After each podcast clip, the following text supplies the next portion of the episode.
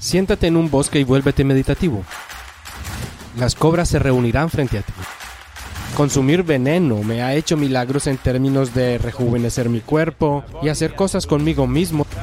Hay cierto tipo de yogis que siempre llevan escorpiones de montaña. Recibirán una picadura del escorpión. Y usan el veneno para mm, sacudir todo el sistema neurológico. Donde haya acceso a la conciencia son capaces de sentirlo. Así que mencionaste este instrumento que nos permite acceder a esta, como quiera que la llamemos, conciencia o inteligencia. Pero dices que es para los humanos, entonces, ¿qué opinas de los animales y de cómo perciben el mundo? Mira, cuando se trata de animales, un animal está programado de tal manera que gran parte de su vida gira en torno a su proceso de supervivencia. Digamos que mm, para cualquier criatura en ese sentido, si su estómago está lleno, su vida está resuelta. Simplemente se sientan allí felices. Pero esa no es la naturaleza del ser humano. El estómago está vacío, un solo problema. El estómago está lleno, 100 problemas. Esta es la naturaleza del ser humano, porque para nosotros la supervivencia no es el fin del juego. Solo cuando la supervivencia está asegurada, entra en juego lo humano. Hasta entonces somos una criatura más. Cuando estamos absolutamente hambrientos y la supervivencia está en juego, somos como cualquier otra criatura. Los seres humanos luchan como cualquier otra criatura cuando la supervivencia está en juego. Solo cuando estas cuestiones están resueltas, otras dimensiones del ser humano se convierten en una posibilidad.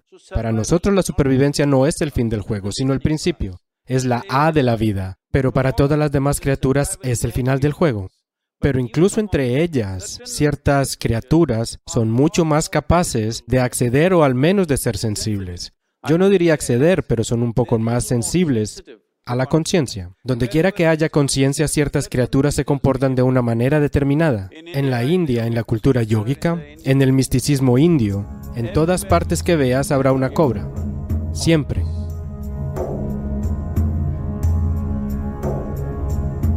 Simplemente porque Siempre hemos visto que donde quiera que haya un poco de, ya sabes, acceso a la conciencia, estas criaturas de alguna manera la sienten y llegan. ¿Qué las hace sentirlo? Una cosa que estoy suponiendo, esto no es a ciencia cierta para mí, solo supongo que como están completamente sordas, creo que están súper alertas en algún otro sentido. Están muy, muy alertas. Esto es un hecho, lo han constatado unas cuantas personas. Por ejemplo, una cobra en el sur de la India. No tiene oídos en absoluto ni ningún mecanismo auditivo, así que tiene todo su cuerpo al suelo y literalmente la oreja al suelo, ya sabes. Así que mm, si va a haber un terremoto en California, que está literalmente a 12 horas de distancia, es decir, casi en el lado opuesto del planeta. Si va a haber un terremoto en los próximos dos o tres días, esta cobra comenzará a comportarse de cierta manera. Si observas con atención, si dominas lo suficiente esa observación, puedes decir claramente que va a haber un terremoto en aproximadamente cierta latitud. Hay personas que pueden hacerlo, simplemente observando a la serpiente. Según cómo se comporta, dicen que va a haber ese tipo de movimiento en alguna parte del planeta. Así que, debido a mínimas, incluso las vibraciones más minúsculas en el planeta, es capaz de sentir. Por ello tiene cierta mm, conciencia, o mejor dicho, sensibilidad a ciertas vibraciones, quizá. Cuando alguien accede a lo que nos referimos como mm, conciencia, las otras vibraciones que mm, en general todo el mundo está emitiendo día a día, lo físico, lo psicológico, quizá eso se vuelve mínimo. La falta de esa reverberación es algo que una cobra siente. Si te vuelves muy meditativo, te sientas en un bosque y te vuelves meditativo, las cobras se reunirán frente a ti. Se sentarán allí como si te estuvieran esperando. Tuve esta experiencia personal innumerables veces. Y esto es, um, esto siempre será avalado por muchos yogis en la tradición, porque son capaces de sentir esa falta de vibración en la persona. Cuando las vibraciones se vuelven mínimas o muy finas, de alguna manera son atraídas hacia eso. Todas las criaturas venenosas, las que crean veneno en su sistema, todas son capaces de sentir esto. Quizá mm, solo estoy suponiendo, solo son mm, suposiciones. Mira, ¿alguna criatura genera veneno dentro de sí misma como un proceso evolutivo?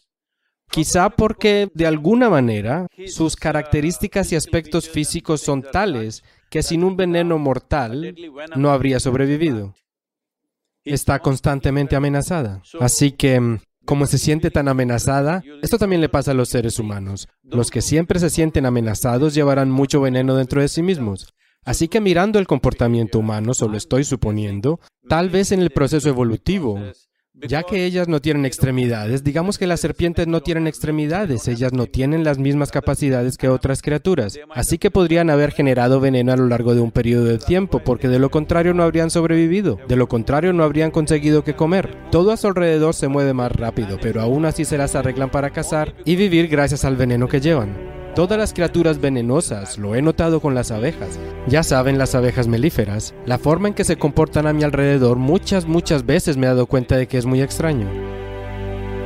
Al principio cuando sucedió no podía creer cómo estos insectos parecen estar sintiendo algo que nadie más. Ya sabes que los seres humanos no se enteran la mayoría de las veces, pero las abejas son capaces de verlo. Por lo general lo he notado con todas las criaturas venenosas, porque para generar ese veneno hay algún proceso especial que ocurre dentro de ellas, por lo que he oído de otros científicos.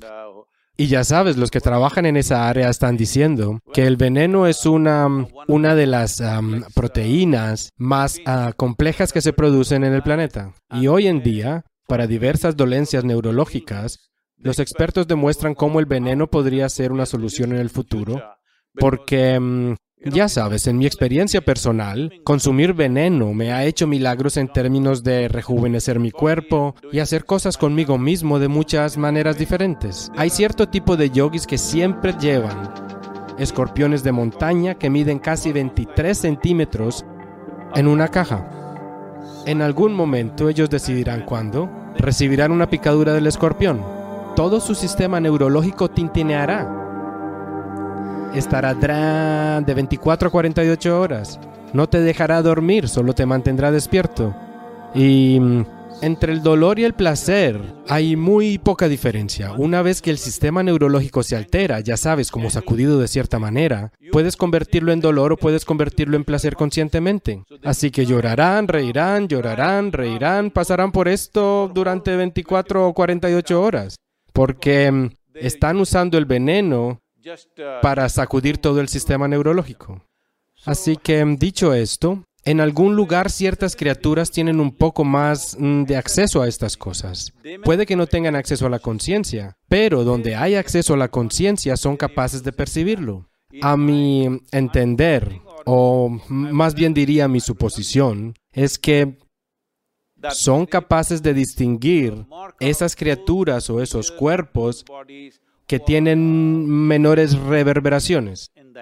Donde hay menor reverberación resulta como un vacío para ellas, por lo que se sienten atraídas hacia eso y al mismo tiempo no dañarán ese tipo de reverberación porque se sienten muy pasivas. Hay un video donde estoy sosteniendo una cobra real, no por la cabeza, sino por el cuerpo. No es una cobra mascota ni nada parecido. Recién la habíamos encontrado dos o tres días antes de que se filmara allí. Y si la cobra real te muerde, tienes de 6 a 8 minutos de vida, eso es todo. Tienes suficiente veneno para matar a un elefante, pero no morderá. Si muestras un poco de ansiedad, te morderá. Si estás absolutamente tranquilo, no te tocará porque se guía por la reverberación que generas.